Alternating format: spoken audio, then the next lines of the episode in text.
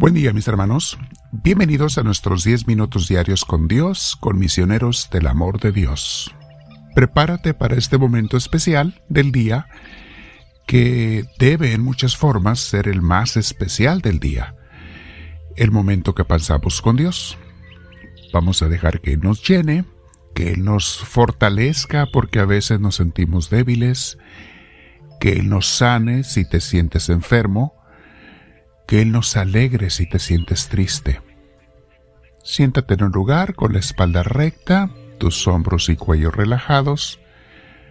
Respiramos profundo, con mucha paz, invitando a Dios para que entre nosotros, dile Espíritu Divino, entre en mí te lo pido, lléname de ti, Señor, y hazme sentir esa paz que me hace falta, que tú puedes dar esa alegría que das a los tuyos, ese abrazo que le das a tus hijos.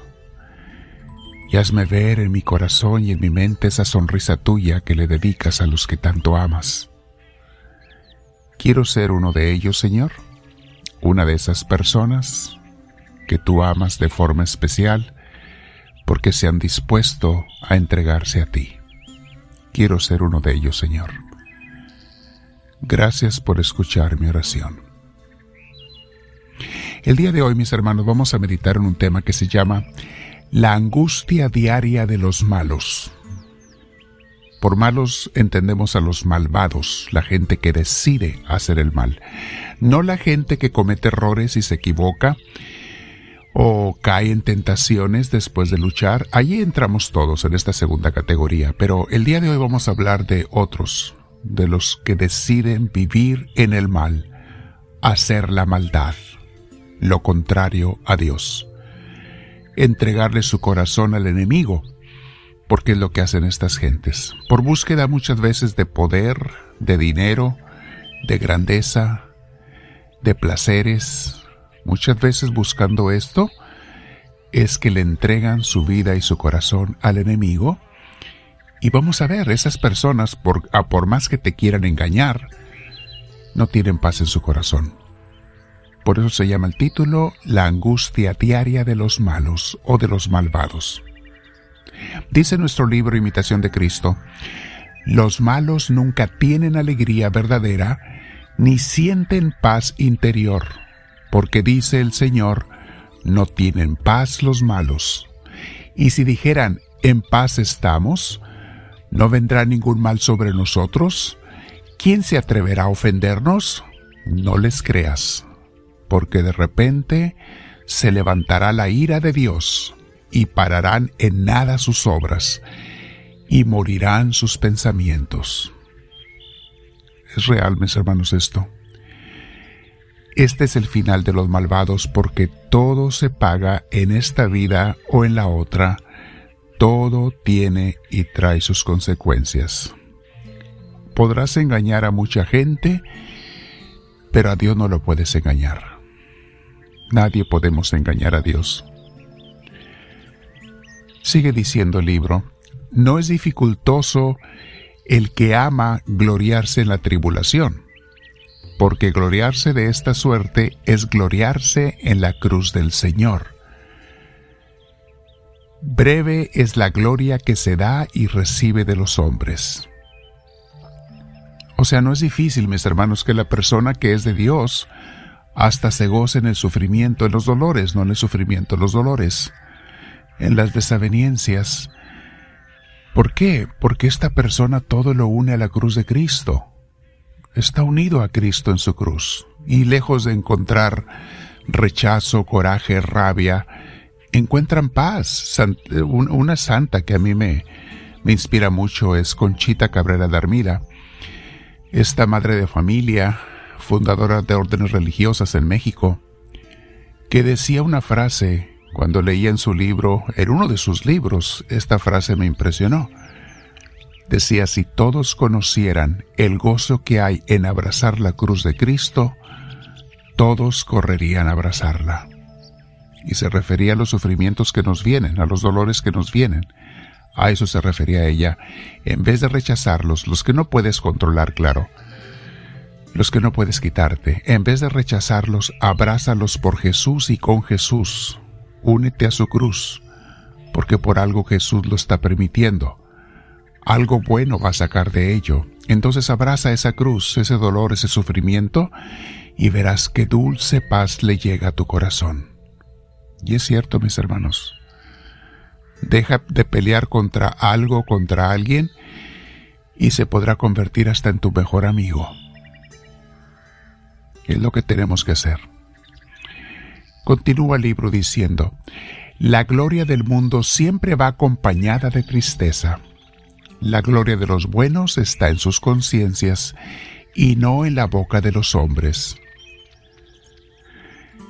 ¿Te has fijado que nunca es todo feliz y perfecto, mis hermanos? En este mundo, en esta vida. Que también cuando vienen bienes, vienen después sus males. Entonces pueden preguntarse algunos, ¿cómo podemos vivir siempre en paz si como quiera nos vienen males? La respuesta es, teniendo a Dios en tu corazón, el cual te da la fortaleza y la paz en medio de las dificultades. Y con mayor razón te da esa fortaleza y esa paz, o más bien esa paz, cuando no hay dificultades. Pregunta, ¿se puede tener alegría y paz en medio de los problemas? Sí, si tienes a Dios. Si eres de Dios, si eres de Jesús. Jesús en el peor de sus dolores en la cruz fue capaz de sentir en un momento al final su abandono al Padre. Y sus últimas palabras fueron, Padre, todo se ha consumado, todo se ha sido hecho. En tus manos encomiendo mi espíritu. Eran palabras de confianza, de paz de Jesús en su Padre en el peor momento de su vida. No quiere decir que no va a haber dolor. Quiere decir que en medio del dolor va a haber paz. Dice otra frase de nuestro libro, el que desea la verdadera y eterna gloria, no hace caso de la gloria temporal. Y el que busca las glorias temporales, o no las desprecia de corazón, señal es de que ama menos la gloria celestial. Es cierto, mis hermanos, si estás enamorado de las cosas del mundo, no puedes enamorarte de las cosas de Dios. Si estás buscando los placeres del mundo, no puedes buscar los placeres de Dios. Si te quieres llenar de los halagos y de las diversiones y de los entretenimientos de este mundo, no podrás ser llena, ser lleno de esos tristeza, alegría, de ese gozo, de esa paz que Dios da a los que son de Él antes que ser del mundo. Tenemos que escoger de quién voy a ser, a quién me voy a entregar, a quién voy a buscar. Dice esta otra frase, gran quietud de corazón tiene el que no se le da nada de las alabanzas ni de las afrentas. No te tiene que importar ni las alabanzas ni los juicios y críticas y entonces tu corazón vivirá inquietud. En el curso de Creados para ser felices hay una frase que yo les digo que Dios me inspiró hace muchos años.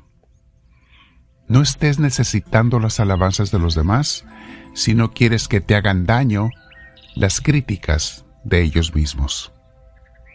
Y lo, lo, digo en una frase que es, si tú abres la boca para que te echen la miel de las alabanzas, en esa misma boca abierta te van a echar la hiel de las críticas, del hablar mal de ti, porque tienes la boca abierta. Mejor ciérrala. No busques su miel, no la aceptes, pero tampoco sus críticas. Quédate en oración con el Señor meditando en este día. Vamos a meditar, mis hermanos, en cómo los que hacen el mal terminan mal. Dile, háblame, Señor, que tu siervo te escucha.